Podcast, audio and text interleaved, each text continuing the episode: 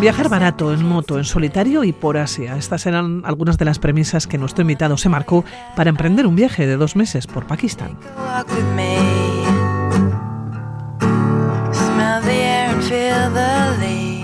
Salió con muchas ganas de aprender, de disfrutar, de sentir y de afrontar las sorpresas que le podía regalar el camino. Primer objetivo, llegar a Islamabad, conseguir una moto. El siguiente paso, proveerse de ropa adecuada para un gran viaje.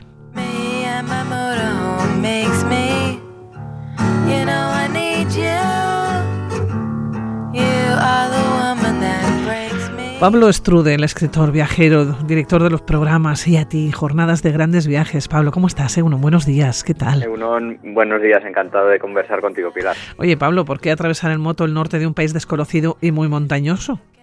Bueno, siempre era un sueño para mí toda la zona del Karakorum, el Hindu Kush, el Himalaya y sobre todo porque soy un amante de la ruta de la seda. Desde que la recorrí en 2005, pues me he quedado enganchado con, bueno, la mítica ruta de rutas y uno de los ramales más importantes, pues precisamente transcurría por el norte de Pakistán, desde, desde la ciudad de China de Kashgar hasta Islamabad. Entonces me propuse, pues bueno, eh, recorrer ese ramal con esa excusa, digamos, y, y conocer el norte del país, de Pakistán, un país que había estado muchos años un poco cerrado o, en condiciones poco seguras para el turismo, pero que en estos últimos años pues ha vuelto a tener un poco de estabilidad y, y ya se puede visitar más o menos con seguridad. Oye, Pablo, primer objetivo, llegar a Islamabad, conseguir una moto y también conseguir una camisa larga, ¿no? La curta. sí, es verdad. Eh, de hecho, fíjate que yo no soy motero. O sea, esto que quede muy claro y no tengo ni carné de moto. Eso sí, sé conducir eh, algún scooter y- y conduzco, aprendí a conducir una moto con, con marchas. Pero para mí, claro, recorrer esa zona montañosa eh, durante dos meses en bicicleta, que era mi sueño inicial, eh, no era posible porque tenía la, la rodilla un poco dañada. Entonces, bueno, pues efectivamente fui a Islamabad, conseguí una moto de alquiler, podía haber comprado una, pero bueno, eh, porque no son caras de segunda mano, pero me alquilé una y me, con, bueno, habitué, habituallé, digamos, o pro- proveí de, de, de la ropa tradicional de allí, el kurta, eh, pues bueno, para mezclarme un poquito más y, y disfrutar un poco más con el contacto de la gente, que al final la vestimenta también es un Sí, símbolo hace. de respeto hacia la cultura y hace mucho. Entonces, bueno, me permitió, pues eso, mezclarme un poquito más todavía. Fíjate, Pablo, yo leo, eh, compré la bombona de gas, así que listo para acampar. Muy difícil, por cierto, por falta de stock. También dices, comí de lujo, comida especializada, con la mano y bebí tropecientos tés con leche y azúcar. Y por último dices, con la tarjeta SIM, dinero y ganas, muchas ganas, arranca tu periplo por Pakistán. Sí, la verdad es que me, me hice una mochila de 35 litros, muy pequeñita, en la que llevaba de todo. Llevaba la ropa para el calor, porque hace mucho calor en esa zona, pero también de invierno, porque al final acabas subiendo a 4.000, 4.500 metros de altitud. Y llevaba saco, llevaba tienda para dormir y llevaba también un pequeño hornillo un poco de emergencia, pues por si alguna vez hacía una excursión o acampaba cerca de un, un lago que no hubiera un pueblo cerca o algo así y al final esa, esa libertad de poder ir en moto y ir con mi tienda de campaña y acampar donde me apetecía fue una de las claves de, de bueno de lo mucho que he disfrutado este viaje. Oye, has disfrutado muchísimo, tú saliste de Islamabad y fuiste ascendiendo poquito a poquito por la zona norte de Pakistán. Hablamos de un país muy montañoso.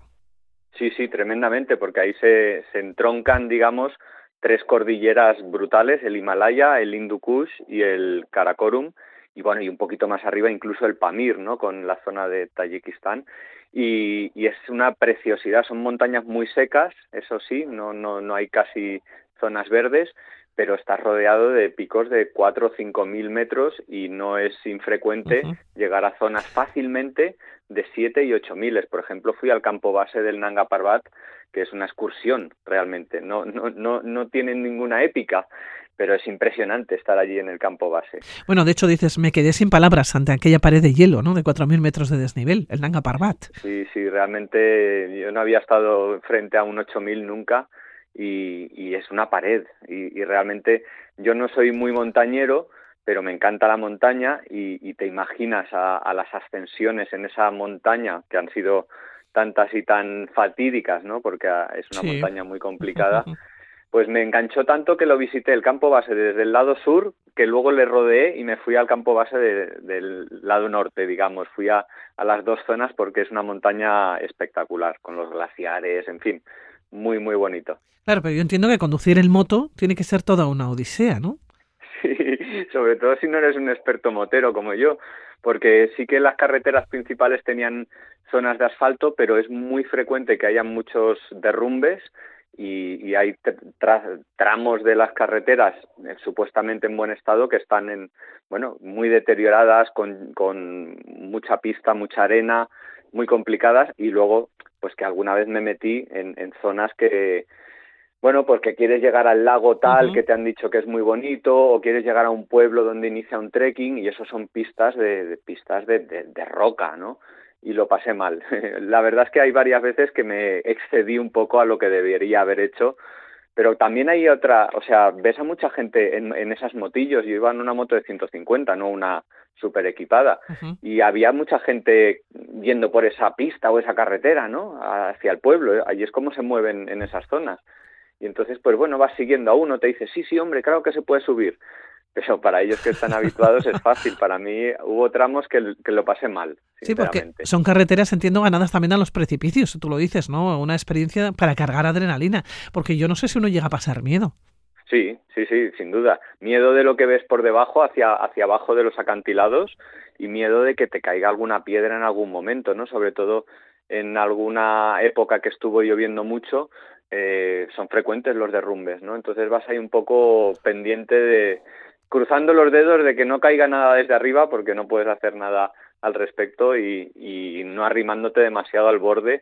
Y eso es uno de los ese fue el mayor riesgo de, de mi viaje el tema de cómo conduce allí la gente porque conducen bueno eh, allí no hace falta carné de conducir para ni conducir coches ni motos y, y en alguna situación, en alguna curva un poco cerrada, hubo algún adelantamiento doble de frente hacia mí, o sea, situaciones que te encuentras, bueno, un poco eh, frágil en una moto. Un par de días y un problema con la moto. ¿Qué se te pasa por la cabeza?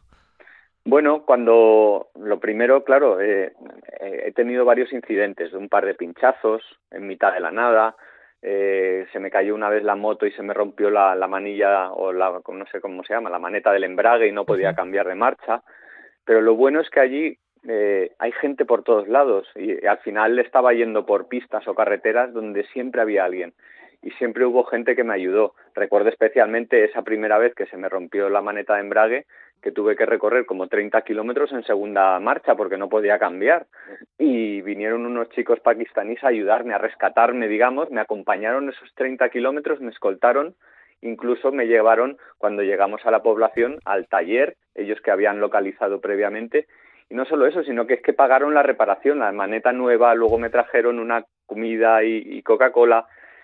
Son súper hospitalarios, la verdad, la gente y es un país en el que si te pasa cualquier cosa vas a tener ayuda de, alguien en breve. O sea, eso, es, una maravilla. A estos los denominas los ángeles de la guarda. Sí, sí, sí, es que... Te dieron hasta de comer. Me pasó la primera semana, eh, al sexto, séptimo día, y, uno pues se siente incrédulo, ¿no? Porque también has leído de Pakistán, sí que mucha gente me había dicho que eran muy hospitalarios y muy cercanos, pero es que eso eh, rebasaba todas las expectativas. Cuando alguien se toma tantas molestias, ¿no? Por, por cuidarle a uno, eh, es algo que impresiona mucho. Oye, la bombona, la bombona de gas que te llevas, sobre todo por si tenías que acampar, ¿qué tal te ha ido? Bien, no la he usado tanto como hubiera o tenía en mente, porque al final en, en Pakistán hay, en cada pueblecito hay algún sitio donde comer, por muy pequeño que sea. Entonces, salvo cuando he hecho alguna excursión de una o dos noches de acampada en, a la montaña, eh, no la he usado tanto como hubiera sido, como, había pensado, pero te da esa tranquilidad de decir, mira, si me quedo tirado o si o una noche me apetece improvisar o se me hace de noche, porque yo no quería conducir de noche y no conduje nunca de noche, pues sabes que puedes comer, cenar, desayunar eh, algo hasta el siguiente pueblo, vaya. Sí, porque dormir, dices, acampar en la montaña, pero no has estado acampado los dos meses. No, por, por eso también, porque era en cada pueblecito, yo pensé que iba a ser mucho un país menos con menos facilidades eh, turísticas, digamos, y en cada pueblecito había una pensión, algún hotelito muy sencillo, que por 5 o 10 euros dormías, eh, básicos, precarios, pero digamos que muchas veces tiré de, bueno, de los alojamientos locales. Hice una combinación porque es, a mí me encanta la naturaleza, pero luego por otro lado también el contacto con la gente, eh, el apoyo de la economía local, eso también es importante. Entonces, bueno, iba combinando un poquito en las zonas más remotas eh, acampada o alguna vez incluso en casa de gente, porque recuerdo una vez que llegué a un pueblecito de Arcot que se llamaba al final de un valle, que yo pensé que iba a encontrar un hotelito o a un restaurante y mira, en ese pueblo no había. Y entonces pregunté a un chico y me dijo, no, no, aquí no hay sitio para dormir, puedes acampar o puedes venir a mi casa y bueno, acepté la invitación. Y oye, que me alojé en su casa con ellos durmiendo, me dieron de, cenar, de desayunar al día siguiente y fue una, bueno, una oportunidad preciosa de, de, ver cómo vive la gente en un pueblo que queda aislado pues casi seis meses al año, ¿no? Oye, ¿cómo vive la gente? Pues de una manera muy precaria, porque en las montañas hay muy poca opción para el cultivo. Viven mucho de la ganadería, pero también es verdad que es una zona que, que, está muy expuesta ahora al cambio climático, cada vez llueve menos cuando tiene que llover. Entonces, mucha gente lo que hace en esos pueblos es irse, o sea, pasar los meses de verano eh, cuidando al ganado y en invierno, que vienen las nieves, se bajan a alguna ciudad en, abajo de los valles, digamos, donde siempre tienen un tío o un primo o, o incluso muchas veces una segunda casa, ¿no? Sencilla, pero que les permite pues pasar los duros inviernos a esa, en esas latitudes pues con un poquito más de comodidad. Todos los viajes se componen de lugares, de relaciones, ¿no? Que se establecen y de esos momentos, ¿no? Que no se pueden olvidar. Oye, esos lugares inolvidables que ahora mismo tienes en la cabeza, ¿cuáles serían? De momento el Nanga Parbat. Sí, sí, sí. La verdad es que, bueno, el, el hecho de llegar casi hasta la frontera china fue muy especial. Toda la por la Karakorum Highway, que se llama, que es la carretera que une esas dos ciudades que te decía al principio y que va siguiendo lo que era la antigua ruta de la seda. Entonces eso es muy emocionante eh, para mí, ver los petroglifos que durante siglos están grabados ahí en, la, en las piedras y demás. Pero me quedo mucho con la parte humana que sobre todo disfruté al final del viaje en las zonas de más eh, cercanas a la frontera con Afganistán, los valles de Chitral, los valles Kalash, que son tan, tan famosos porque eh, tienen una cultura muy diferente. Allí, eh, gracias a recomendaciones, fui pasando durante una semana o diez días de casa en casa de familia. Y entonces esa parte inicial del viaje, que había sido muy montañera, la cambié por una parte más social de contacto con la gente y, y poder alojarte en sus casas, ver cómo viven, que te saquen al pueblo a ver el partido de polo o que te saquen por el pueblo a ver los cultivos de manzanas o que te presenten a sus familias. Pues eso fue muy bonito, pero casi fíjate que te diría que casi excesivo, porque te, te trataban con tanta hospitalidad y tanta amabilidad que no te dejaban ni respirar, ¿no? En esos días que estabas allí con ellos. Pero, pero para mí fue muy especial y, y la verdad es que me encantaría volver. Oye, dilemas viajeros. Ah, bueno, es Los verdad. tienes. Sí, claro, cuando estás en ruta, pues te, te, te, expones a otra cultura, a otra manera de ver la vida uh -huh. y a otras situaciones como, por ejemplo, la que sucedía, y esto lo, lo contaba en, en, las redes sociales un poco, como eh, a los locales les cobran una tarifa muy razonable, pero a los turistas para entrar en un parque natural nos cobraban 30 veces más. Y dices, 30 veces, es, quiero decir, que A ver, que un poquito más, ¿no? efectivamente, es lógico. Sí, sí. Pero bueno, también luego lo piensas de otra manera y, y la renta media eh, aquí en España es, es casi 30 veces más de la que hay en Pakistán. ¿no? Entonces te planteas, bueno, ¿cuánto es razonable que nos cobren de más, ¿no? Esa, pues eh, cuando te presentas o te planteas ante situaciones así, que todos nos surgen en los viajes, ¿no? Porque es muy frecuente que a los turistas nos cobren un poco más o algo más que a los locales en, en cosas oficiales. Pero claro, cuando te cobran 30 veces más, pues bueno, vas, vas ahí pensando si es correcto. No hay una respuesta, yo creo, ¿eh? pero te quedas ahí pensando cuál es lo razonable, qué es lo correcto. En fin, tenemos la suerte de todas maneras de poder viajar a estos países, cosa que ellos no pueden. Y de poder pagarlo, ¿no? Sí. Exacto. Los pakistaníes para venir a España lo, lo tienen muy complicado, incluso de turismo estamos hablando, ¿eh? Y lo sé porque un amigo que hice allí, un empresario con familia, con hijos, una persona rica, le han denegado el visado recientemente porque no acreditaba suficientemente estabilidad económica o no sé qué, y venía de turismo 10 días a España, pero no ha podido venir y, y, en el fondo pues que somos unos afortunados por poder viajar a casi casi cualquier país del mundo.